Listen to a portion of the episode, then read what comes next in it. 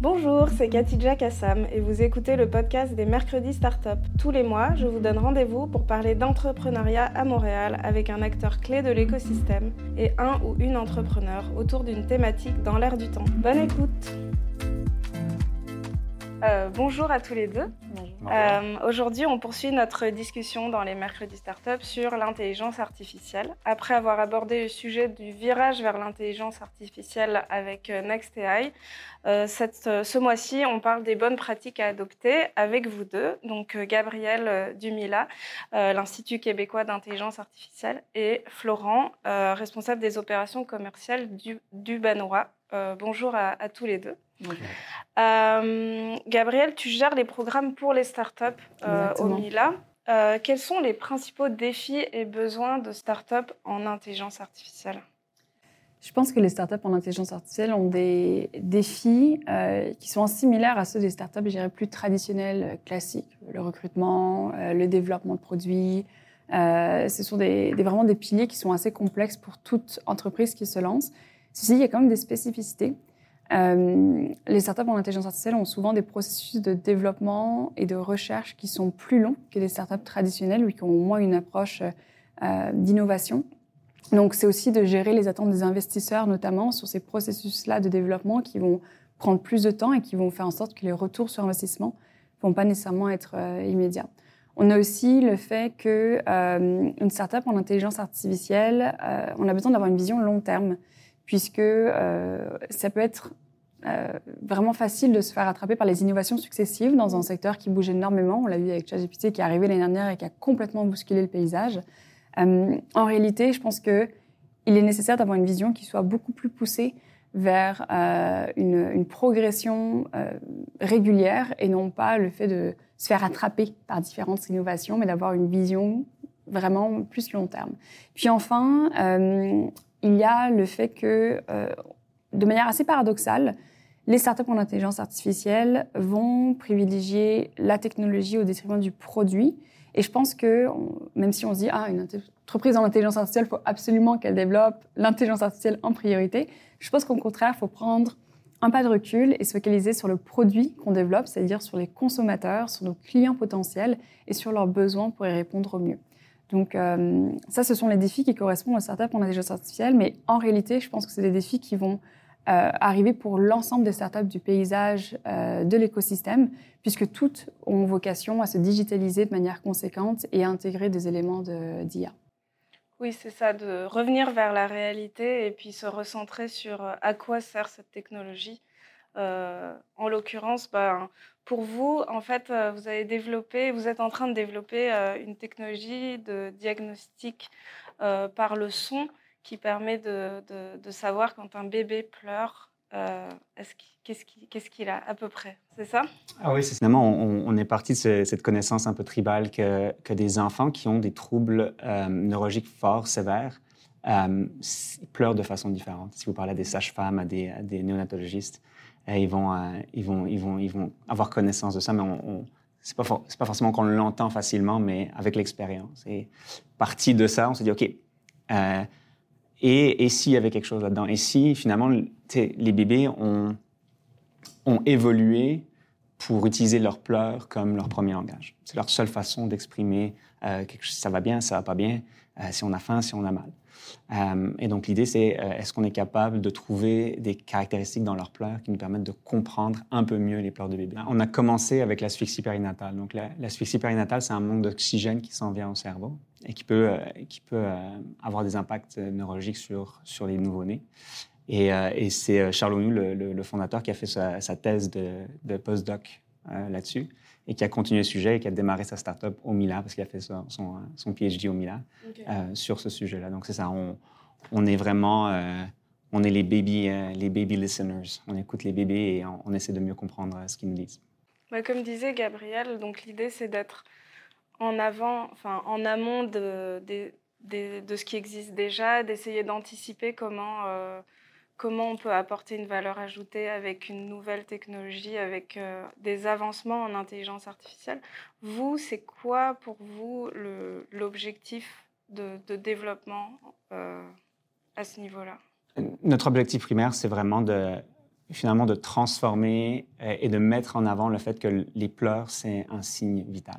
Donc, de la même façon qu'on considère le pouls, la température, comme un signe vital, on aimerait que les enfants du monde entier, finalement, euh, soient écoutés par leurs pleurs et, soient aussi diagnostiqués par leurs pleurs. Et donc, c'est vraiment ça qui nous, euh, c'est ça qui nous pousse à, pousser le développement là. Et pour ce faire, euh, qu'est-ce que c'est les défis principaux que vous rencontrez en ce moment? Je pense que comme toute entreprise un peu en, deep tech, en intelligence artificielle, c'est difficile parce qu'il faut... Il y, a, la portion recherche et développement qui est très longue, comme Gabriel disait, puis on ne peut pas se permettre d'attendre et de rechercher continuellement. Il faut productiser, donc créer un produit. Euh, avant d'avoir fini la recherche entièrement. Puis la recherche ne finit vraiment jamais. Euh, et donc, c'est, euh, ça peut être un peu, des fois, un peu un saut vers l'inconnu. Puis c'est, c'est, aussi difficile de, toquer aux, portes. C'est difficile d'aller sonner aux portes en disant on est en train de développer ça, on veut piloter notre solution dans votre hôpital, on veut travailler avec vous, mais on continue de la développer. donc, je dirais, la, la, portion la portion de devoir productiser tout en développant est très compliquée. Euh, je dirais, en termes d'autres incertitudes, euh,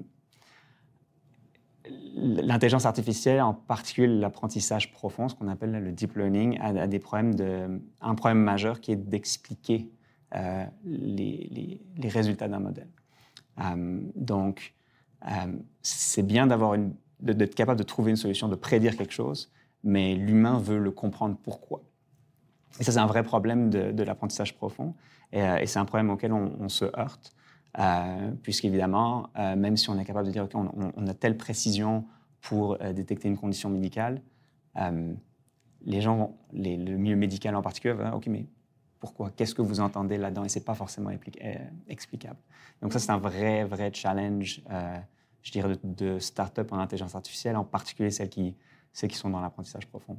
Tu, tu, rentres vraiment dans un monde à part où aussi, est-ce qu'ils vont le faire euh, sans que tu es en, pilotage, ils vont avoir du financement pour le faire, ils vont pas vouloir.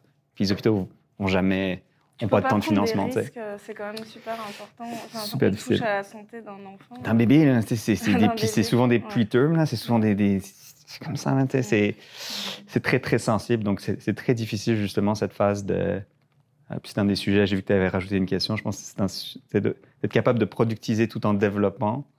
C'est difficile, puis je pense encore plus difficile dans certains domaines comme la santé, parce qu'il y, y, a plein de barrières qui sont des, barrières saines. Il faut protéger mm. euh, le domaine de la santé. Ça peut pas être euh, le, le, Wild West de l'innovation chaotique, c'est sûr. Mais ça rend les choses difficiles pour nous, c'est sûr. Gabriel, j'imagine que c'est le genre de, défi que tu entends lorsque avec les startups que, que vous accompagnez. Euh, comment, euh, comment faire alors pour, euh, pour les aider à la fois pour productiser, comme on dit, tout en continuant, continuant la recherche et puis pour expliquer un peu en, en termes en français, en, en, termes, en langage humain, voilà, les résultats de, de ce genre de, technologie je pense qu'il y a deux missions principales. Euh, la première, c'est de collaborer avec des bons partenaires, euh, des bonnes entreprises qui vont être des alliés dans le développement du produit et qui vont saisir en fait les enjeux du développement d'une start-up. Soit parce qu'ils ont eux-mêmes une politique d'innovation interne, soit parce qu'ils ont avide en fait de découvrir les talents euh, qui développent des innovations plutôt plutôt cachées ou vraiment très très jeunes. Donc ça, c'est quand une entreprise, même de grande taille, a une politique d'innovation proactive et cherche des pilotes, des, petites pousses euh, qui sont encore très jeunes, eh bien, il y a cette compréhension mutuelle de se dire, on sait que vous êtes encore au, premier pas de votre produit, on sait que vous avez encore beaucoup de chemin à faire, mais on vous accompagner avec euh, les ressources, qu'elles soient la connexion avec des clients, donc ça peut être l'entreprise peut elle-même être cliente de la startup, mais aussi euh, de donner des données. Nous, on a par exemple, si j'imagine qu'on est une grande entreprise, on a tel bassin de données qui peut être intéressant. Euh, on ne sait pas comment l'exploiter. Une start-up, en revanche, a les compétences techniques pour le faire. Est-ce que vous pouvez nous aider? Donc, vraiment cette compréhension mutuelle euh, des besoins et euh, ça se fait avec beaucoup de communication. Comme dans toute relation professionnelle et même interpersonnelle, le fait d'avoir de la transparence vis-à-vis des objectifs, je pense que c'est essentiel quand une start-up, une jeune pousse va collaborer avec une grande industrie. Et c'est de, fluidifier en fait ce passage-là qui est important. Et c'est peut-être mon deuxième point, c'est euh, de travailler sur les soft skills en, bon français, sur les capacités de, euh, vulgarisation, la pédagogie qui est liée au, développement de la technologie. Et je pense que ça c'est quelque chose sur lequel euh, nos chercheurs à Mila, pour parler simplement de, de, nos activités, ont encore un petit peu de progrès à faire face au grand public. Mila, je pense à à une volonté euh, de pédagogie, d'empreinte sociale et d'éthique également portée sur l'intelligence artificielle, donc faire en sorte que le discours autour de ce sujet-là soit démocratisé. Euh, quand on vient sur des projets plus appliqués, euh, c'est là où peut-être qu'on a besoin de se dire, OK, mais comment est-ce que ça fonctionne? Je vois le résultat, où est-ce que la boîte noire a un rôle à jouer? Et donc là, c'est des personnes qui sont capables de vulgariser la science, qui vont être très importantes. Euh, c'est peut-être la complémentarité entre nos chercheurs et des personnes euh, qui ont des compétences sociales ou d'affaires qui va vraiment pouvoir amener euh, la collaboration entre la start-up, la grande entreprise et le grand public pour une adoption de l'IA qui soit plus large. Florence, est-ce que tu fais un petit peu de, porter la, voix de cette technologie et pour l'expliquer et pour la, pour la vulgariser aussi? Est-ce que tu as des des, bonnes pratiques pour, euh, pour y arriver, même si chaque technologie est, différente, évidemment. Moi, je pense, je pense que je pense, qu'il faut juste pas avoir peur d'essayer, puis pratiquer, puis, d'apprendre. Euh, dans, dans, dans, notre cas, on, a un fondateur qui lui-même s'exprime très bien, puis apprend énormément, et c'est essentiel. Faut, je pense, être capable de, de vulgariser, d'expliquer euh, des choses de pointe, parce que souvent, les fondateurs de, de Startup on IA sont souvent des, chercheurs en premier. Donc, c'est de passer de ce passage de, de chercheur à euh, je l'explique, mais, mais ce n'est pas juste ça. Créer une, une entreprise, c'est euh, de la comptabilité. Et puis, et puis ce n'est pas une autre personne qui va faire la comptabilité au début dans une startup. Donc, il faut avoir, faut prendre le temps de se dire, ah, peut-être que ce mois-ci, euh, plutôt que de travailler sur améliorer mon modèle de 1%, en fait, je vais devoir travailler sur d'autres choses. Je vais travailler sur le, le, marketing, je vais travailler sur la comptabilité. Puis, il y a des ressources partout. Donc, je dirais à tous les fondateurs, euh, c'est essentiel d'avoir, d'utiliser cette volonté de, résoudre des challenges qu'ils ont dans, le, dans, leur côté chercheur, mais de l'utiliser pour, pour d'autres choses, puis il n'y a personne qui va le faire pour eux, surtout au début. On ne peut pas embaucher une personne pour le faire au début. Euh, et donc, c'est vraiment, euh, je dirais que c'est vraiment essentiel d'être un peu un touche-à-tout, puis de, de, se généraliser, de ne pas avoir peur de se généraliser, parce que c'est ça que ça prend.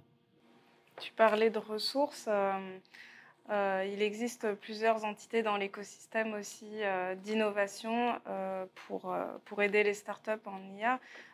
Gabriel, c'est quoi ton, ta, ta, ta, vision de, l'écosystème actuellement Quels sont les acteurs clés et quelles sont les valeurs ajoutées de chacun? Mmh.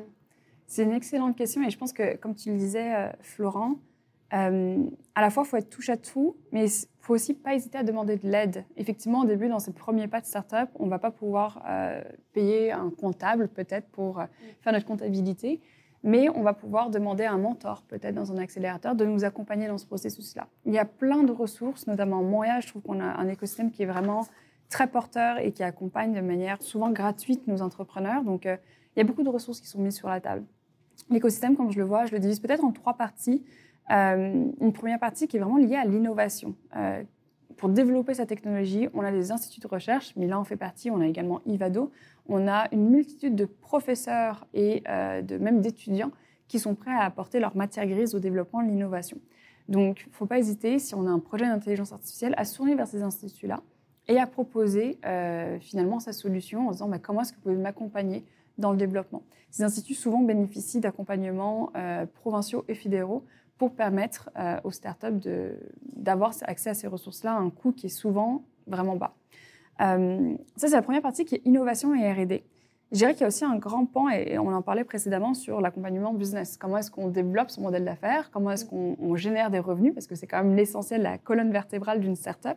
Euh, et ça, pour ça, je dirais qu'on a des très bons accélérateurs et incubateurs à Montréal. Je pense, parce qu'on parle de startups en intelligence artificielle, à Santec et à NextAI, euh, qui euh, font en sorte d'accompagner nos entrepreneurs vraiment assez jeunes même. Je vois que des projets sont très early stage, mais vont pouvoir grandir auprès d'eux avec un, réseau de mentors qui les soutient. Et puis je dirais dernièrement, un des grands besoins des startups, c'est le financement non dilutif. au départ, quand on lance son projet, c'est très complexe de convaincre des investisseurs de se développer. On va peut-être, Ubenoa fait une très belle levée, mais ça a pris un petit peu de temps avant d'y arriver. donc dans ces premiers mois, qu'est-ce qu'on fait quand on a besoin de ressources? Eh bien, c'est là où il faut se tourner vers des programmes gouvernementaux, à mon sens, qui vont accompagner euh, nos chercheurs, nos développeurs, nos innovateurs à Montréal avec du financement non dilutif.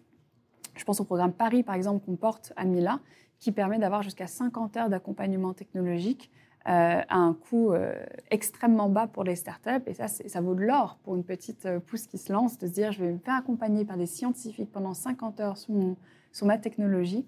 Euh, c'est quelque chose qu'on offre avec grand plaisir. Et je pense que en fouillant un petit peu, en allant chercher les ressources, notamment la conciergerie de Startup Montréal, je pense que est un bel atout pour comprendre comment naviguer dans cet écosystème.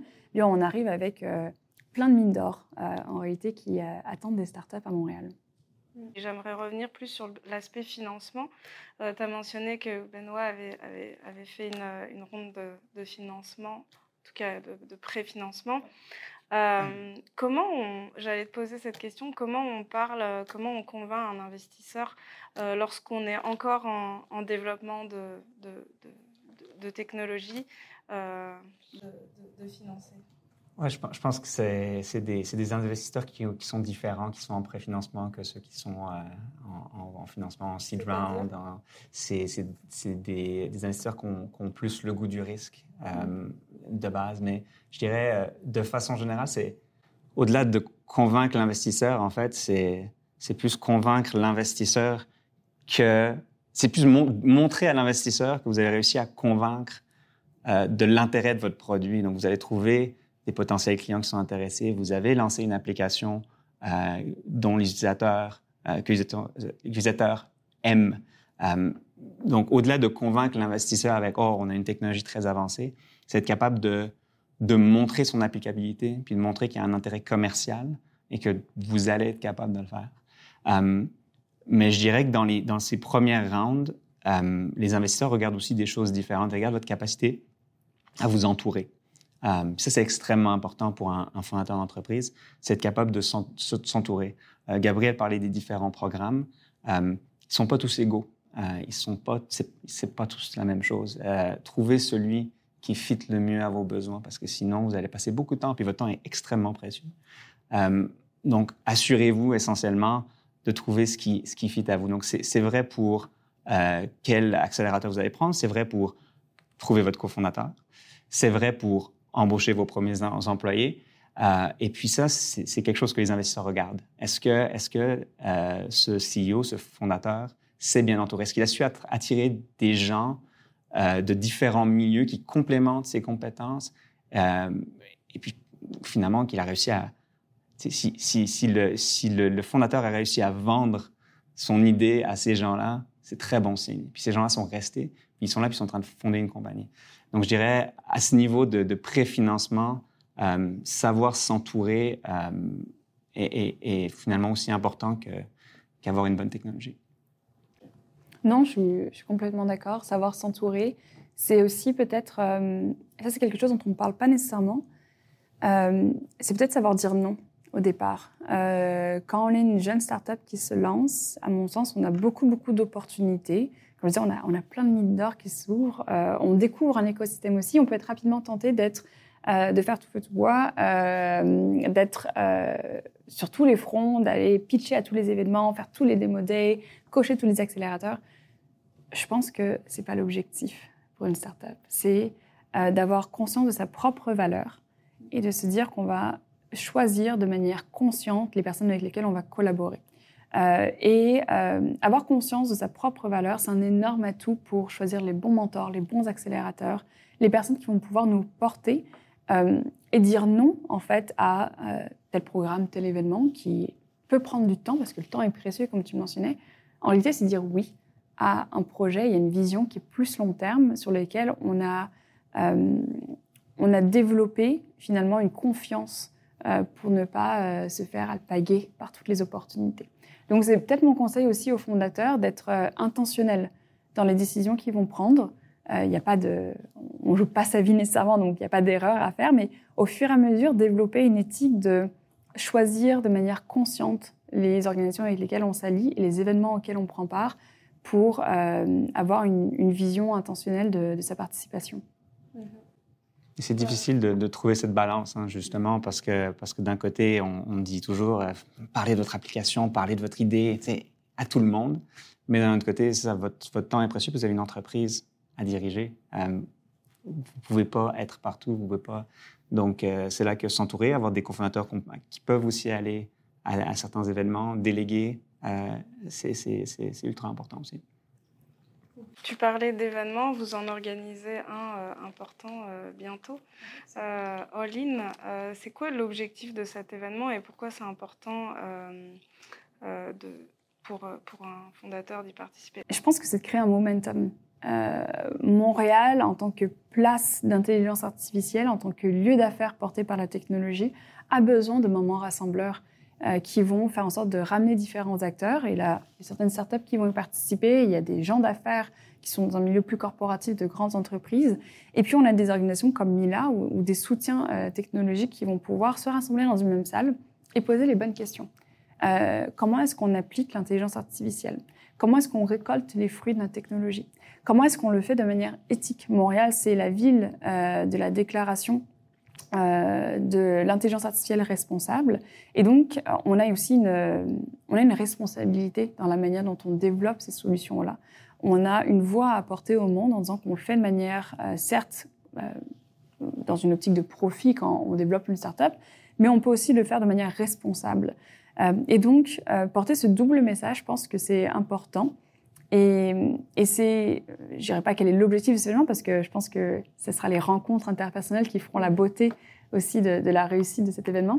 Mais euh, si on devait retenir quelque chose, c'est peut-être asseoir la singularité de Montréal comme plateforme de l'intelligence artificielle responsable euh, et dont Mila fait partie. Oui, en fait, euh, montrer ce qui distingue Montréal d'autres hubs en, en, intelligence artificielle. Puis pourquoi, en tant que start-up, on choisirait de développer sa, son entreprise ici plutôt qu'ailleurs? Vous, par exemple, euh, bah, qu'est-ce qui a fait que vous avez choisi bah, Tu disais que votre cofondateur a, choisi de, développer euh, sa recherche au Mila. Bah, pourquoi il a plutôt qu'ailleurs? Le, Dans un monde comme l'intelligence artificielle, c'est encore très académique. Et dans le monde académique, les, euh, chercheurs, les luminaires, comme, ils les appellent beaucoup, euh, attirent les talents. Et puis, euh, puis c'est très vrai de Montréal. Et notre fondateur, Charles, est venu, est venu à Montréal pour faire son travail de postdoc au Milan parce que c'est là que c'était le meilleur endroit pour le faire. Et puis la réalité, c'est que quand il faut embaucher des talents en intelligence artificielle, on a une équipe d'experts de, en traitement de signaux et finalement de ce qu'on appelle d'apprentissage automatique spécialisé acoustique. Mm-hmm. Euh, c'est des gens qui, viennent de cet écosystème qu'on a embauché à Montréal. On n'a pas besoin d'aller les chercher ailleurs. Et, le talent attire le talent. Et donc, et, donc il y a vraiment un, très, très bon pool de, de ressources en intelligence artificielle à Montréal. Après, ce qui est vrai pour l'intelligence artificielle est peut-être moins vrai pour ce qui est de transformer ça en produit. Euh, je prends une ville comme San Francisco. Euh, toutes les entreprises partent à la Silicon Valley pour créer leurs produits. Pourquoi? Ben, C'est l'équivalent, mais dans le monde du produit. Ils ont toutes les personnes qui ont appris et puis qui vivent le produit. puis, puis, ça a créé cet écosystème-là. Puis les VC sont là pour, euh, pour pousser ces produits-là. Euh, donc, je dirais Montréal a cette force en termes d'intelligence artificielle, euh, doit sûrement développer cette force aussi pour ce qui est de l'appliquer et de la transformer en produit et de générer finalement cette mentalité de produit euh, aussi.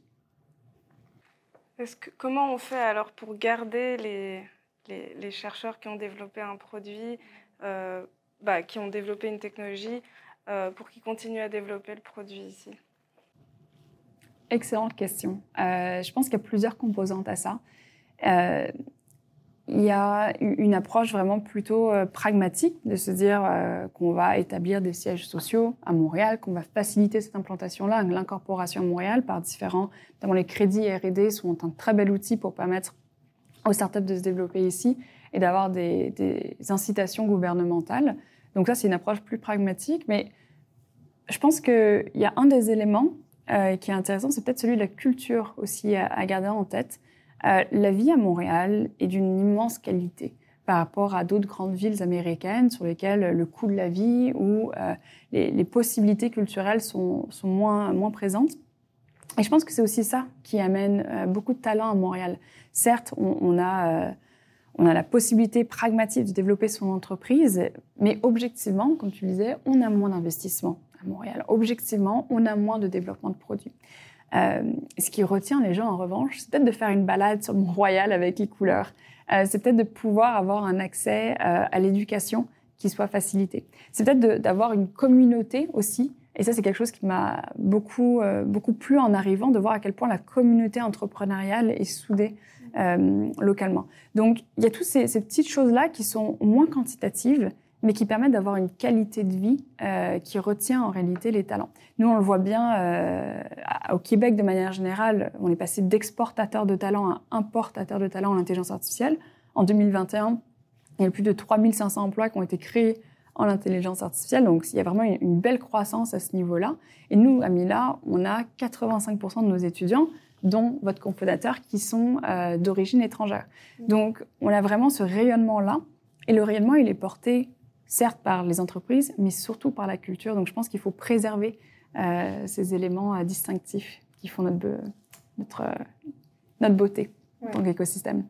Bah, je retrouve beaucoup d'éléments clés que nous aussi, nous, nous portons pour, pour faire rayonner Montréal et pour faire venir ou rester les talents. Euh, mais c'était intéressant de, voir qu'il y a certaines parties qui sont acquises euh, pour attirer les talents et puis d'autres où on est encore à, travailler pour, pour les garder. Euh, bah écoutez, merci à tous les deux pour vos partages. C'était vraiment très intéressant. bonne chance pour développer encore l'application. on suivra Vos, vos, avancées. merci beaucoup. Merci, Lisa. Merci. Rendez-vous le mois prochain pour une nouvelle édition. Merci pour votre écoute. N'oubliez pas de vous abonner à notre podcast pour ne rater aucun des épisodes.